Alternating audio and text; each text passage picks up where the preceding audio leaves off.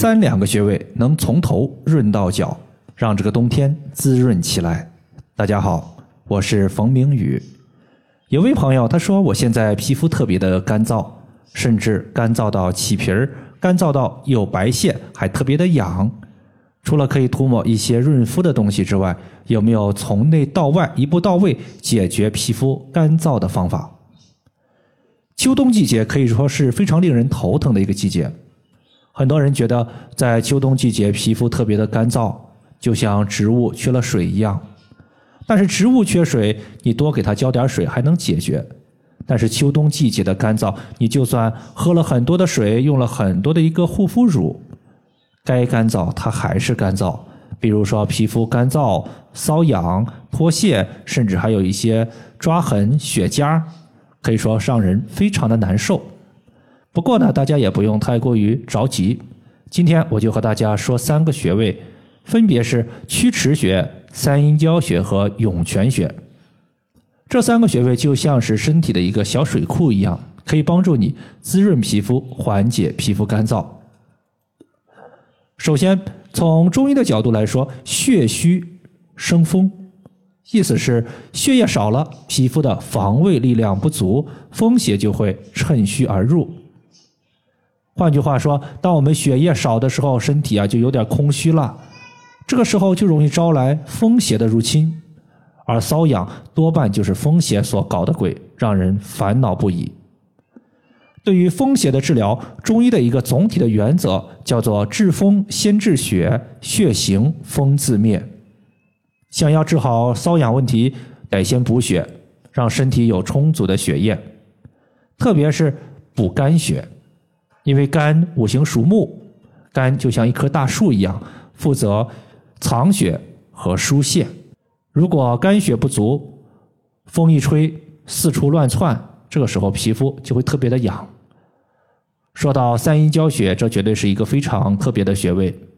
从它的名字我们就能知道，三阴交它就是三条阴经交汇的穴位，其中脾经、肝经和肾经都交汇在三阴交穴。既然肝经经过三阴交，我们经常说经络所过，主治所及。肝经经过这里，那么三阴交穴它就有调补肝血的作用。不过，想让肝血充足，其实呢，归根结底还要依靠脾胃的消化能力。脾胃主运化，我们吃的食物都要经过脾胃的消化，才能够生成充足的气血。所以，脾胃消化能力强，身体的气血充足，肝血作为血库，才有充足的后备气血可以储藏。所以，治疗干燥瘙痒，它不仅是治肝，还要照顾到脾胃。而一个三阴交穴，既可以调肝，又可以调脾，可以说是面面俱到。这个穴位在足内踝尖往上三寸的位置。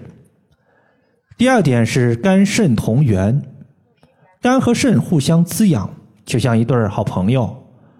肝血虚久了，它会损伤肾阴；肾阴充足了，肝血也就有了保障。涌泉穴，它是我们肾经的第一个穴位，也是肾经的起始穴位。涌泉，它的意思是说，肾经的精气在涌泉穴如同泉水一样涌出。肾的精水涌出后。可以滋养全身的水液气血，让身体保持湿润不干燥。有了这个涌泉穴，肾水补足了，肝血就不再是无根之水，有了源头。这样一来，肝血得到了补充，又能够顺畅运行，风邪所导致的干燥就能够彻底的平息下来。所以，想要滋润皮肤、缓解瘙痒，不仅要关注到肝血，还要照顾到我们的肾经。和涌泉，肾它除了是水液气血的源头之外，它还是生殖的源头。有一位学员，将近三十岁，是一位女性，因为她的工作需要，必须要保持一个特别好的身材。之前她基本上每天的食物就是水果大餐，就算吃正餐，也不敢吃太多。结婚后，在一段时间内。他的腰酸背痛以及手脚冰凉症状特别明显，结婚三年了一直怀不上，曾经呢也去西医的医院做过检查，确诊为卵巢功能不全，同时还伴随有轻度的宫寒和月经不调问题。其实针对他的宫寒情况，我重点呢就是用到了温肾暖宫、调经助孕的方法。除了艾灸小腹附近的穴位，比如说命门穴、关元穴之外，还用到了足浴包泡脚和涌泉穴的艾灸。足浴包其实呢，它富含多种中药，中药里边有一个主要成分就是艾草。艾草它是纯阳之物，能够驱散体内的寒气。子宫的寒气少了，那么一些婴儿宝贝他们的第一个家其实就是女性的包宫。包宫不冷了，房子有了温度，孩子才愿意住在里面。要不然，我们的房子特别的阴暗，小孩子愿意住吗？肯定不愿意。如果孩子不愿意居住，就容易造成流产和不孕。在坚持了三个月之后，这个学员宫寒减轻，月经也开始逐步规律起来。大概又过了小半年，才成功怀孕。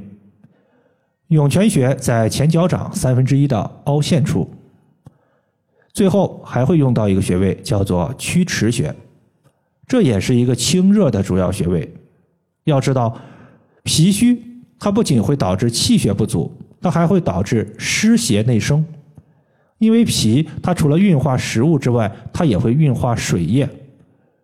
水液没有及时运化，在体内就会产生湿气，湿气和热邪搅在一起，形成湿热。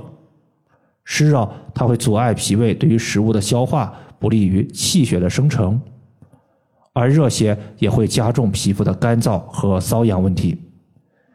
对于燥热和皮肤干，大家可以在曲池穴所在的手肘位置涂抹蓝色艾草精油，用纯铜的刮痧板从上往下刮痧。在刮痧的过程中，你会感觉到有一些就是出痧比较严重的位置，或者是疼痛严重的位置，这些位置就是我们经络的淤堵点。